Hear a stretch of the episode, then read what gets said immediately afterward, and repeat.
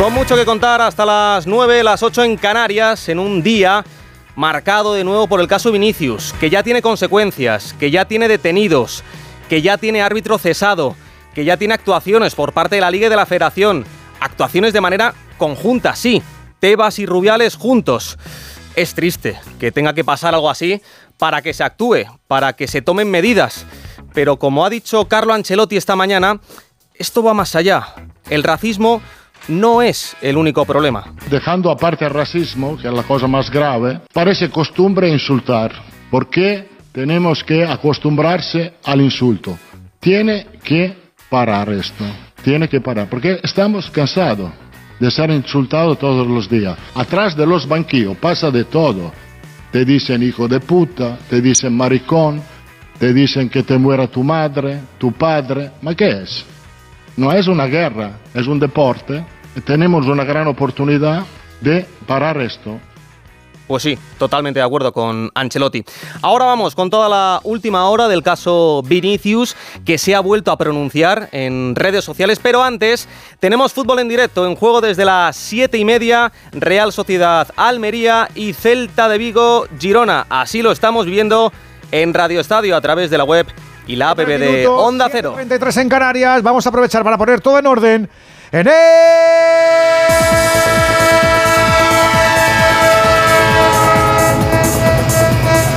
tren del Radio Estadio. El tren de Onda Cero, el tren que está viviendo desde primera hora ya todos los latidos de esta antepenúltima jornada la Liga Santander, es la número 36. Tenemos dos partidos en tiempo de descanso. Vamos a ver si reanudamos o no marcha. Arrancamos en ese banca balaídos, Alejandro Romero. Todavía en tiempo de descanso. Ha salido ya el Girona, empieza a asomar en la bocana. El Celta no ha comenzado la segunda parte. Al descanso, recordamos, Celta 1, marcó Carlos Pérez. Girona 0. Descanso también en el estadio de Anoeta. Comienzan a salir los jugadores de la Unión Deportiva Almería. Todavía no lo hacen los de la Real Sociedad. Recordamos al descanso. Real Sociedad 1. Marcó en tiempo de descuento un golazo que cubo. Unión Deportiva Almería 0. La Almería con uno menos por roja directa a Luis Suárez. Abrocharemos el martes con el de las 10 de la noche, el Valladolid-Barça. Y mañana también anticipamos lo mejor del domingo. Recuerda, jornada. Pues te recuerdo que puedes seguir la jornada en Radio Estadio a través de la web y la app de Onda Cero. Una pausa y escuchamos todo lo que ha dicho Ancelotti. Dos cositas. La primera, un motero llega donde nadie más llega. La segunda, un mutuero siempre paga menos. Vente a la mutua con tu seguro de moto y te bajamos su precio sea cual sea. Llama al 91 555 5555. 91 555 5555. Por esta y muchas cosas más, vente a la mutua. Condiciones en mutua.es. ¿Cuántas maneras conoces de ser feliz? Ahora en Opticalia llévate dos gafas graduadas de marca por el precio de una. Y sé feliz. Contamos con más de 1.500 ópticos optometristas para cuidar tus ojos en Opticalia y opticalia.com. ¡Vigor, gor, gor, gor, gor, gor, gor, gor! Toma Energisil Vigor. Energisil con maca contribuye a estimular el deseo sexual. Recuerda, energía masculina, Energisil Vigor. El Rocío, la romería más grande del mundo en honor de la reina de las marismas. Vive con Jaime Cantizano y por fin no es lunes, la gran fiesta de la Virgen del Rocío. El ambiente, las hermandades, el camino, patrocinan a Darsa Sur, concesionario Mercedes-Benz para Huelva. Denominación de origen Rueda, calzados Callahan Adaptation. Colaboran Descarlux, Cillar de Silos, Williams Humber, Eurosalmón, Desengrasante Multiusos El Milagrito y Estrella Galicia. El sábado 27 y domingo 28 a partir de las 8 de la mañana, por fin no es lunes desde El Rocío, con Jaime Cantizano. Te mereces esta radio. Onda Cero, tu radio. La brújula del deporte. Gonzalo Palafox. Nos centramos ya en el caso Vinicius. Estamos a la espera de saber qué sanción se le impone al brasileño. Esta mañana no se ha ejercitado con sus compañeros pero va a ser protagonista mañana en el Santiago Bernabéu, donde el Madrid a partir de las siete y media reciba el Rayo y también, como hemos escuchado, ha sido protagonista, bueno, ha sido protagonista la rueda de prensa de su técnico, de Carlo Ancelotti, y en la de Simeone, en la de Mendilíbar, en la de Pellegrini. Fernando Burgos, ¿qué tal? Muy buenas.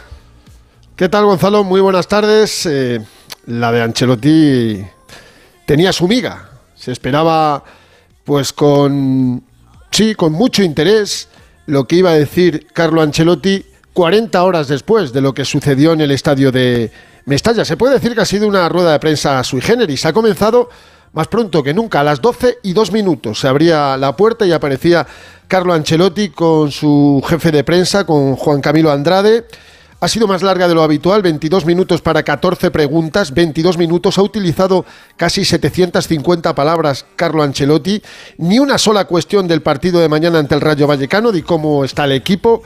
Lo que interesaba, interesaba, todo, absolutamente todo, ha versado sobre lo que ocurrió en el estadio de Mestalla. Ha hablado desde la tranquilidad Ancelotti, desde la reflexión, sincero, y ha contado su verdad para decir lo que van a escuchar sobre Vinicius y lo que sufrió en el campo y antes de llegar al estadio o cuando llegaba el autobús del Real Madrid, sobre España, sobre la liga y la federación y sus protocolos, sobre Mestalla, sí, ha pedido disculpas por una frase que no estuvo correcta en la sala de prensa del Estadio Valencianista, sobre el racismo, sobre los insultos. Interesante los 90 segundos que van a escuchar. La verdad es que Vinicius ha sido una víctima, es una víctima de lo que está pasando.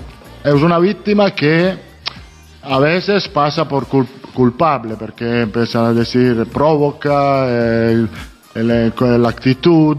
Y la víctima son también los aficionados que se comportan de manera impecable. Y por cierto, cuando me refiero al, estado de, de, Mestalla, no me refiero a 46.000 personas, me refiero a un grupo que lo ha hecho muy mal, que se ha portado muy mal, como un grupo que se ha portado muy mal en Mallorca, como un grupo que se ha portado muy mal en Valladolid.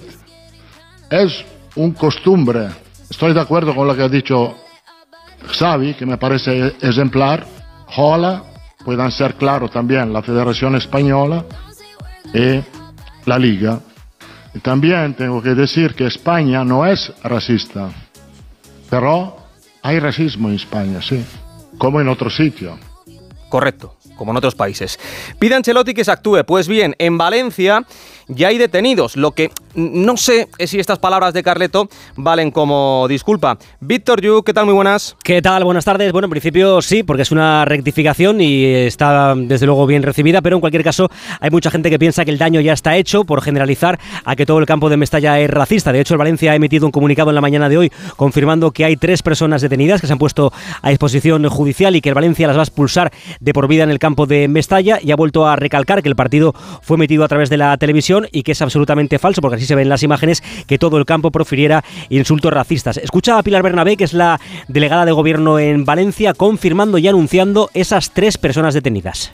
Esta misma mañana la Policía Nacional ha detenido a las tres personas identificadas en los lamentables y condenables hechos sucedidos el pasado domingo en el partido del Valencia contra el Real Madrid.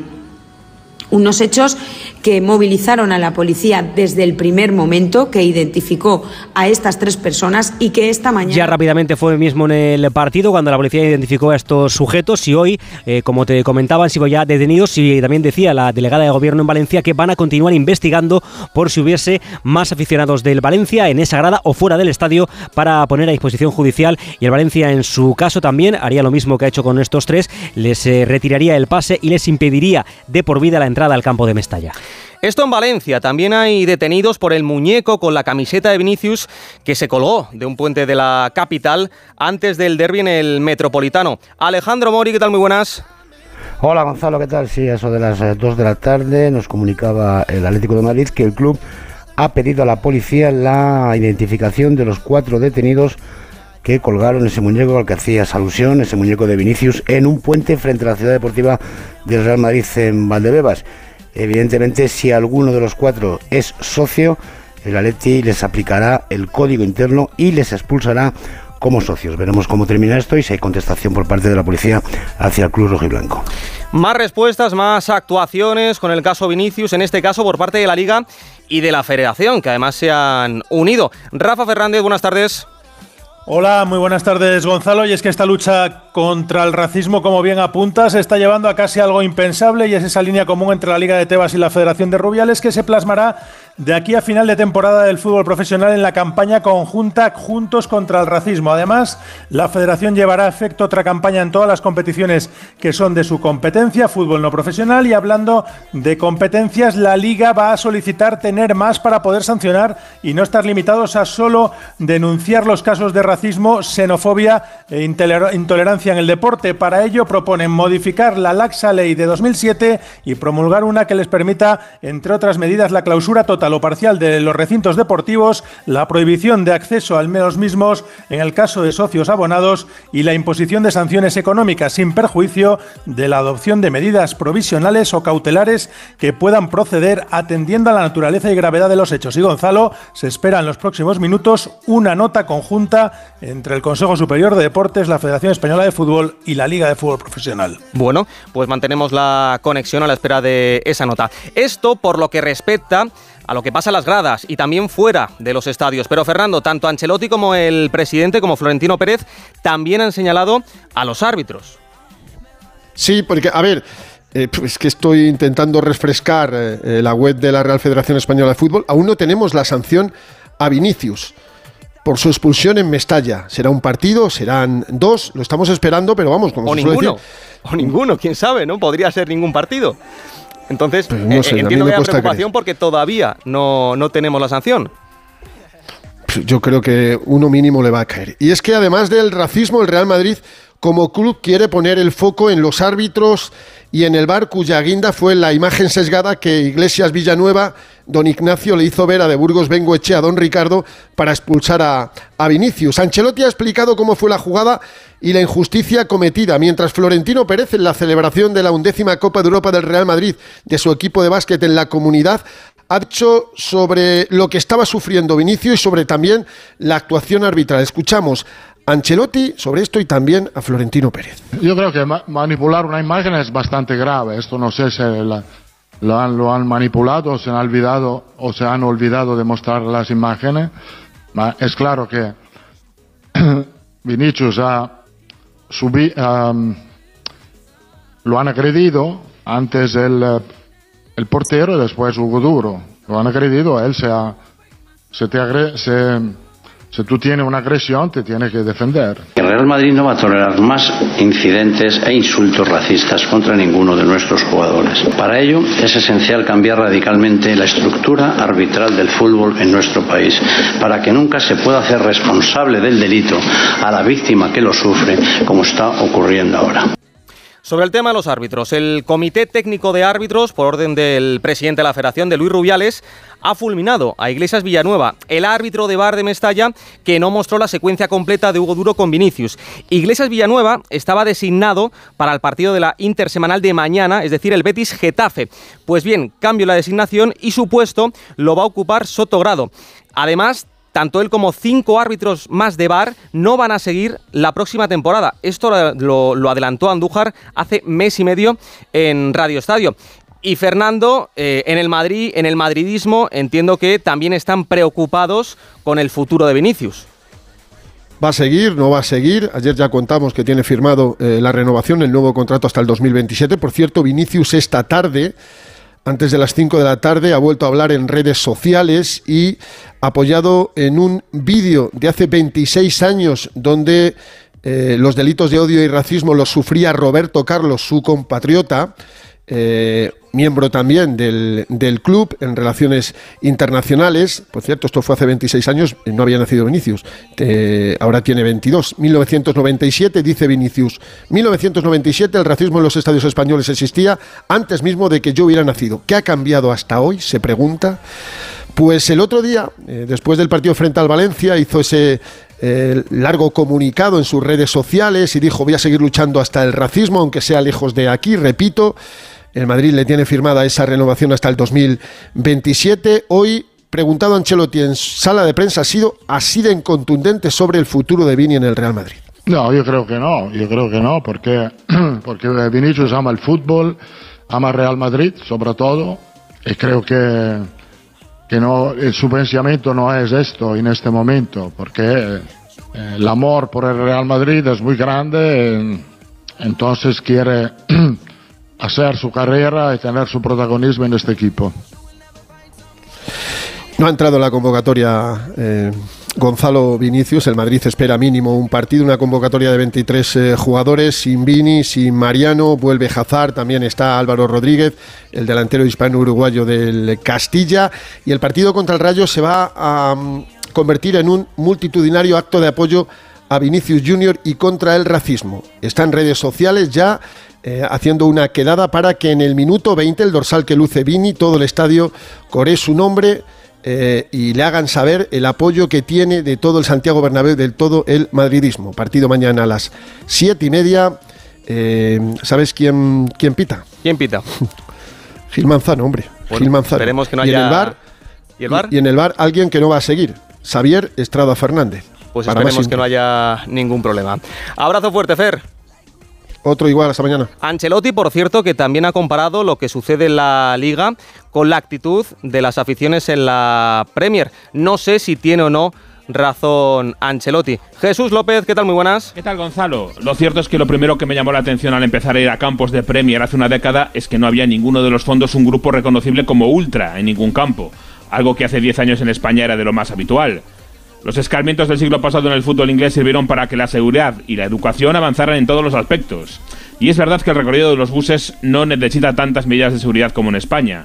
Esto no significa que nunca pase nada. Por ejemplo, en los Liverpool City últimamente ha habido incidentes, pero lo habitual es que sean bastante tranquilos. Lo mismo podemos decir con el caso de los insultos, de lo que hablaba Ancelotti.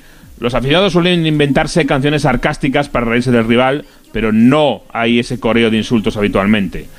Eso no significa que no haya nunca casos. Por ejemplo, un fan del Liverpool antes de una final, en el metro le escuchó a la policía cantar un eh, cántico homófobo contra Lampard, le requisaron la entrada, se perdió el partido, no pudo ni siquiera llegar a entrar y los tribunales le pusieron una multa eh, importante, pero se le cogió antes del acto y directamente no entró en el campo.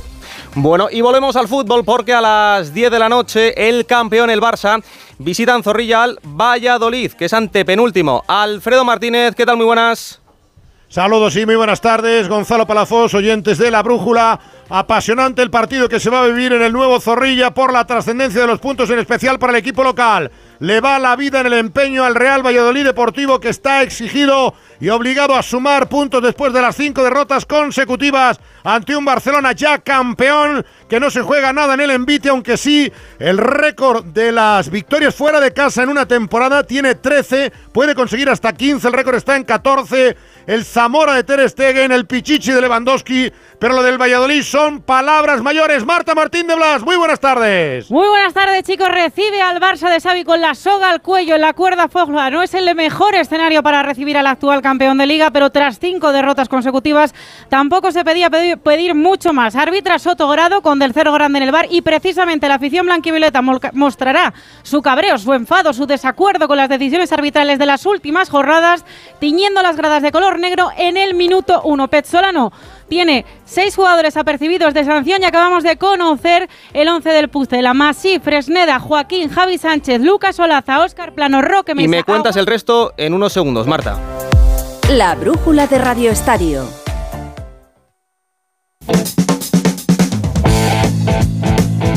Repite ese 11, Marta. Ok. Cuando puedas. Ah. Con Masip en portería, Fresneda, Joaquín, Javi Sánchez, Lucas Olaza, Oscar Plano, Roque Mesa, Aguado, Gonzalo Plata, Machis y Larin. Recordemos, hay hasta seis jugadores apercibidos de sanción: Quique Pérez, Larin, Masi, Joaquín, Roque Mesa y Monchu. Con ese 11 el equipo de Petzolano va a intentar agarrarse al instinto de supervivencia a la salvación en primera división frente a una alineación la del Barcelona con algún que otro retoque. Sigue en el 11 titular el germano Ter Stegen en la portería. Línea de cobertura para Sergi Roberto en el lateral derecho, Alejandro Valde en el izquierdo, Christensen y Marcos Alonso como centrales. En la medular ejercerá de pivote Eric García junto al neerlandés Frenkie de Jong, Pablo Torre y Gaby. Arriba quedan Rafinha y Robert Lewandowski. Bajas de Araujo, de Pedri, atención de Jules Koundé, que en las últimas horas se ha sabido que le ha pedido al Barcelona que escuche ofertas para salir del conjunto catalán, toda vez que no se encuentra a gusto jugando como lateral derecho. Pequeño incendio de cara a la programación y la planificación de la plantilla de la temporada que viene. En cualquier caso, Cundé quedó en la ciudad condal en el día de hoy. Arbitra Soto Grado, más que la vida en juego, Valladolid-Barcelona. Y lo vamos a vivir en Radio Estadio a través de la web y la app de Onda Cero. Por cierto, acaba de empatar el Girona. Estamos en el 61 de partido. Celta de Vigo 1, Girona 1, mismo minuto. Real Sociedad 1, Almería 0. Esto hoy, pero mañana tenemos más fútbol a las 10 de la noche en Cornellá. El español penúltimo a un punto de la permanencia tras su victoria en Vallecas recibe al Atlético Madrid en el plano deportivo Jano. El Atleti en busca del objetivo de terminar la liga en segunda posición. Jano. Pues parece que no tenemos la conexión con Alejandro Mori. Por su parte, José Agustín, el español que de ganar podría salir de la zona roja. Buenas tardes. Buenas noticias para Luis García, que recupera a Martin Bradway para el partido de mañana ante el Atlético de Madrid. La recuperación del delantero danés es una gran noticia para un equipo que necesita a todos sus referentes ofensivos en la fase decisiva del campeonato. La victoria en Vallecas ha elevado la moral perica. La primera final la ganaron y necesitan continuar por ese camino para mantenerse en primera división. El técnico españolista reconoce que los tres puntos sumados frente al Rayo Vallecano han rebajado la tensión que lleva tiempo acompañando al equipo. Evidentemente cuando ganas eh, ese nivel de tensión eh, no es que baje, pero te, te liberas. Eh, sabíamos que el otro día para nosotros era, era una final, pero el mañana en 24 horas es algo muy muy parecido. Pese a jugarse a las 10 de la noche, se espera una buena entrada mañana en el RCD Stadium. Ahora sí, Jano.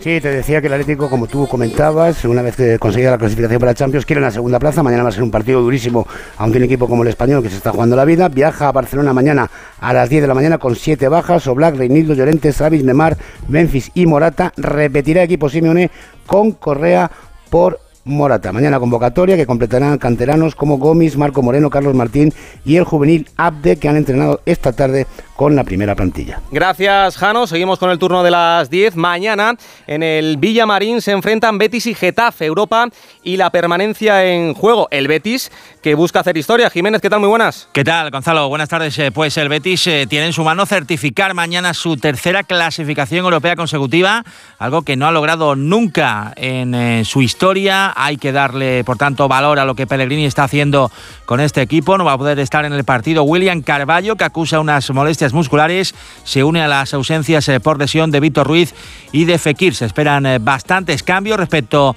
al 11 del derby del domingo. Abner Vinicius, que ha tenido algunos problemas, va a poder jugar finalmente y va a repetir en el lateral izquierdo ante la ausencia del sancionado Juan Miranda. Y enfrente un Getafe que está empatado con el Valladolid y que tiene tres finales por delante. Alberto Fernández, ¿qué tal? Muy buenas. Hola Gonzalo, ¿qué tal? Muy buenas. Sí, pero empiezo contándote una información de esta misma tarde y es que hemos conocido que se ha archivado la denuncia del Getafe eh, que hizo por alineación indebida del Real Madrid porque no se considera un cambio lo que pasó con Marco Asensio. Así que ahora el Getafe tiene 10 días para acudir al comité de apelación. La previa, el Getafe el otro día pinchó contra el Elche, una bala que se les escapó, pero mejor que te la cuente Bordalas.